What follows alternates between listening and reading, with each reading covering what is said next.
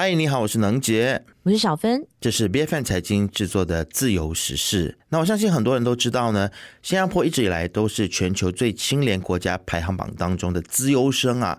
这么多年下来呢，新加坡对于反贪腐都制定了严刑峻法，致力打造对于贪污避而远之的社会文化。那么根据国际透明组织发布的二零二二年全球清廉印象指数呢，新加坡更是排名全球第五。亚洲第一，没想到去年五月份爆出当时的交通部长易华人涉及收受贿赂，震惊了新加坡全国，而且也撼动了执政党人民行动党的清廉品牌的形象，以及重创了全球金融中心的国际声誉。那么今天我们就来谈谈最近丑闻不断的新加坡人民行动党，它会如何冲击二零二五年的大选？铁面无私的新加坡贪污调查局又是如何打击贪腐的呢？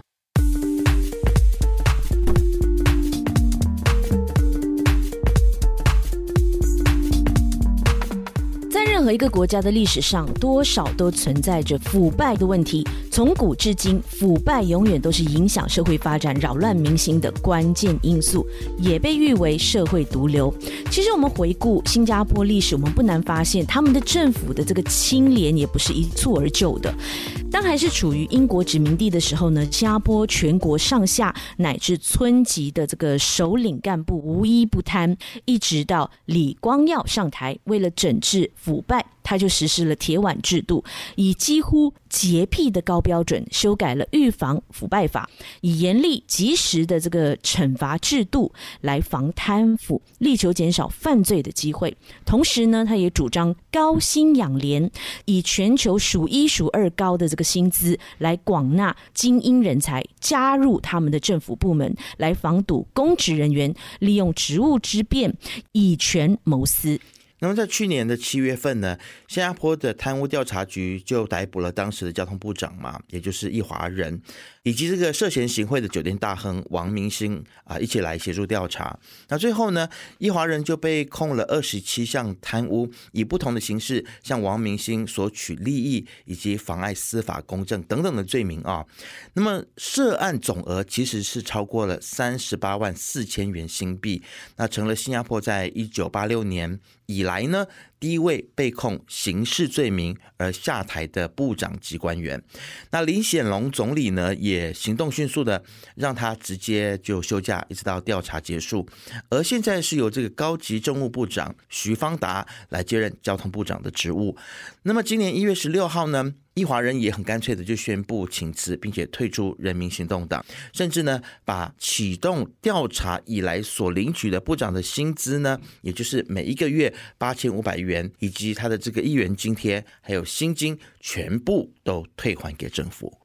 那根据联合早报一月十八号的一个报道，我们看到说，易华人涉嫌七年当中呢，有二十六次向王明星索取利益，包括坐着他的这个私人专机前往卡达尔首都。多哈，那王明星呢也为易华人下榻的这个四季酒店住宿，还有回程的机票、舞台剧、F1 赛事，还有足球的赛事门票等等来买单。易华人还被爆出，在去年五月二十五号，他还企图要掩盖他所会的这个证据哦，就把他这个商务舱的机票价值五千七百新元归还给了新加坡的 F1 赛车公司。那你要知道，这个已经涉嫌了这个妨碍司法公。证，而他的交换的条件呢，就是帮助这个王明星的公司啊，新加坡赛车公司和新加坡旅游局来达成合作协议，以及促成流行音乐天团阿巴 Voya 虚拟演唱会的合同提案。那么，其实一华人被指抵触了什么样子的法律呢？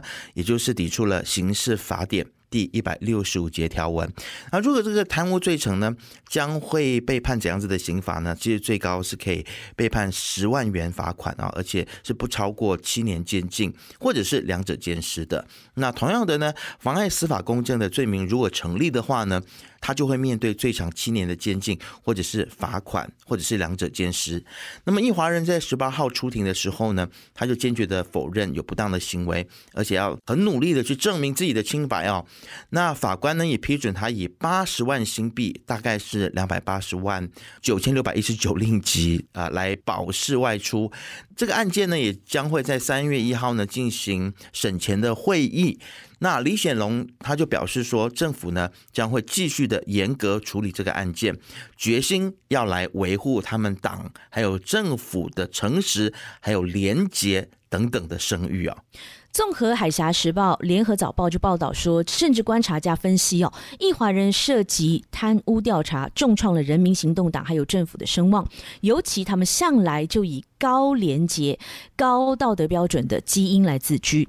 其实，易华人也不是第一个落马的新加坡内阁部长了。从新加坡建国初期到上世纪七八零年代开始哦，涉及政务官或者是资深党员的这个贪污案件。除了面对牢狱之灾之外呢，还有服毒自尽的零星个案。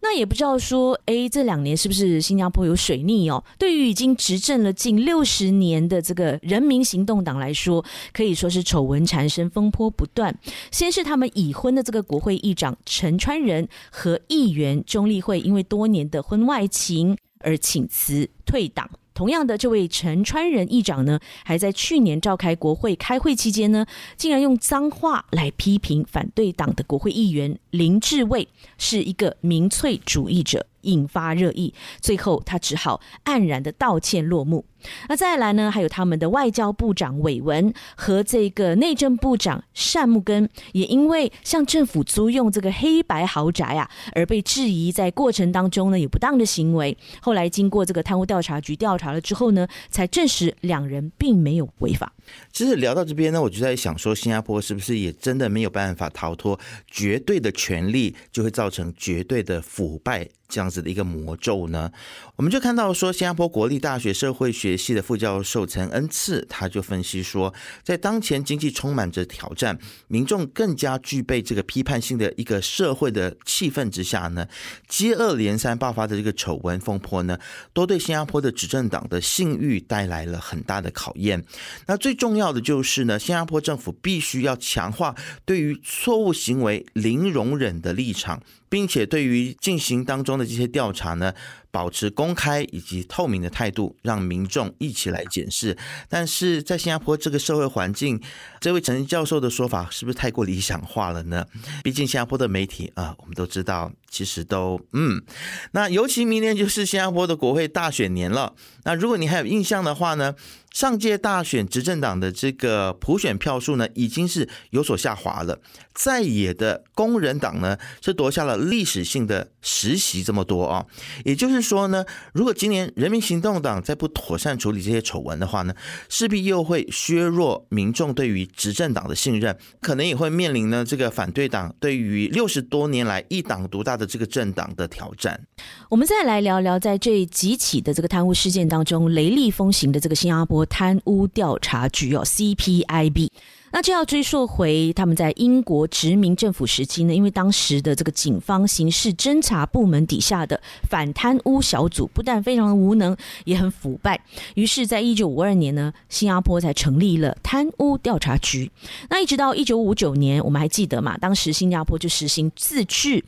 那建国总理李光耀上台以来呢，就开始巩固对于腐败零容忍的立场。贪污调查局是隶属于总理公署直接管辖，而且他们是直接就向总理来汇报，不需要看任何部长啊或者是政府机构的脸色，不像马来西亚一样哦。那李光耀呢也曾表示说，如果总理拒绝让贪污调查局调查某一个案件的话呢，比如说针对他自己本身的局长，就可以直接跳过他，向总统来请求允许。进行调查，彰显他在打击贪腐方面的这个铁面无私的一个态度。但感觉上制度是这样子啦，但是实物上操作起来，是不是真的能够这么铁面无私？我其实还是画一个很大的问号的啦。无论如何呢，这个贪污调查局的时任运营总监 called him。他在一份二零一二年题为《腐败犯罪调查和起诉》的这个论文当中，他就有写到说啊，这赋予贪污调查局独立性，